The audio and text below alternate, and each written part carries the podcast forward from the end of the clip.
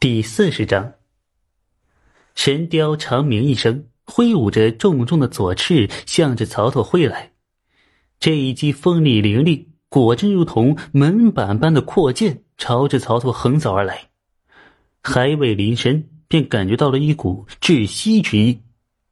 曹操却不急不慌，手中的树枝朝着神雕的翅膀点去，一拉一扯，那庞大的力道瞬间消减大半。剩下的一半，在曹拓将手中树枝绕了个圈后，也跟着一同消散。树枝本是柔韧的，去硬接神雕的一击，定会在一瞬间被接得粉碎。但是曹拓利用这股柔韧劲儿，顺势化解力道，反而让树枝本身的质地成为一种优势。一路行走，一路见闻，经历了一个月左右的时间沉淀。以曹拓的成长速度，其身体数据自然也与黄蓉一战时有了极大的成长。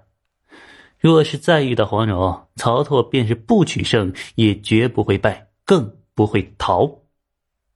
神雕一击未中，如愿建功，顿时不解的歪头。在他的记忆中啊，他的老主人也曾用树枝草木为剑与他对打，只是记忆中。主人以草木为剑的模样，似乎与眼前之人用草木为剑的模样并不相同。当然啊，以神雕相对于人呢，还是简单许多思维。他无法理解那么复杂的武学原理，所以他只能对着曹拓再一次挥动翅膀。这一次，他还被直接弹开了，势大力沉且快如奔雷的挥翅，却在曹拓以树枝化作半圆弧线之后被直接弹开。连带着强劲的力道也倒转回来。如此再三，神雕倒是锲而不舍，屡败屡战，屡战屡败。曹拓却觉得没啥意思了。神雕终究不是人，他的身体不够灵活，限制了他的力量与内力的输出。简单来说呢，就是只能玩碾压局，玩不了竞赛局，不能成长啊！哎呀，不打了，不打了！也难为独孤前辈了，竟然还能教你几招。虽然一招先吃遍天嘛，但是这套对我不管用。曹拓已经渐渐习惯自己的优秀，以他现在的模板是不适用套用常理的。收起树枝，曹拓从石台上一跃而下，随后站在山谷里眺望着远处的山林。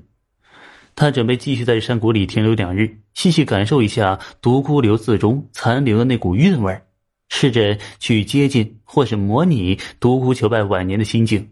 同时，也收集一些扑死取蛇的蛇胆。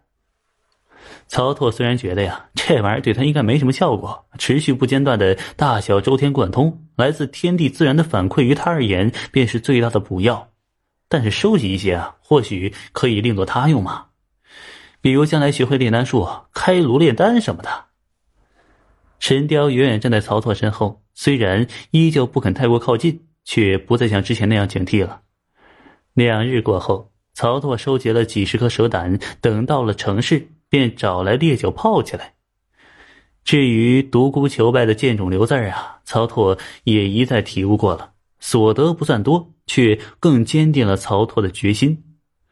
临走之前，曹拓问神雕要不要随他出谷，神雕摇头拒绝，选择继续留守独孤剑种。如果有一天我见到独孤前辈的遗物，会替你带回来的。送回剑主，曹拓对神雕说道。神雕高兴的鸣叫两声。虽然原著中神雕主动将玄铁重剑送给杨过，但那是他在替独孤求败寻找传人，弟子传承师傅的遗物理所当然。而现在呢，剑冢里的几把剑分明被抢夺走了，神雕当然记挂在心。走了，道友，咱们再会。曹拓说罢，脚下生风，便朝着襄阳城方向飞奔而去了。等到了襄阳城，处理好蛇胆后，曹拓便搭乘商船走汉水，自襄阳到丹江口，善后直奔武当山。此时啊，江湖上已经流传起张三丰的名号了。他与黄蓉那一战被宣扬传播出去了，当然，因为对手是黄蓉，所以谈不上半点侠名。但是。却也因为能与黄蓉过招不落下风，从而夺得了一个“冰火指”的绰号。听起来和小蜜蜂一样，一样不靠谱，总觉得有什么歧义。新编的江湖新秀榜上，张三丰三个字位列第三。排名第一的是郭普鲁，这个懂的都懂。第二呢是昆仑何足道。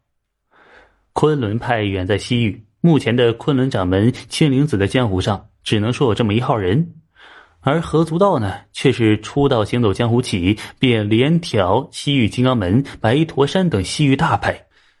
蒙古大汉呀，三次下诏邀其入勇士营，他都避而不见。如此在江湖上的名头是愈发响亮。倘若不是郭普鲁身份尊贵，只怕这个第一就是何足道的了。啊，至于曹操嘛，他以张三丰的名号行动，虽然能与黄蓉战的势均力敌，惹人眼目，但毕竟战绩太少，说出去不足够震撼，故而屈居第三。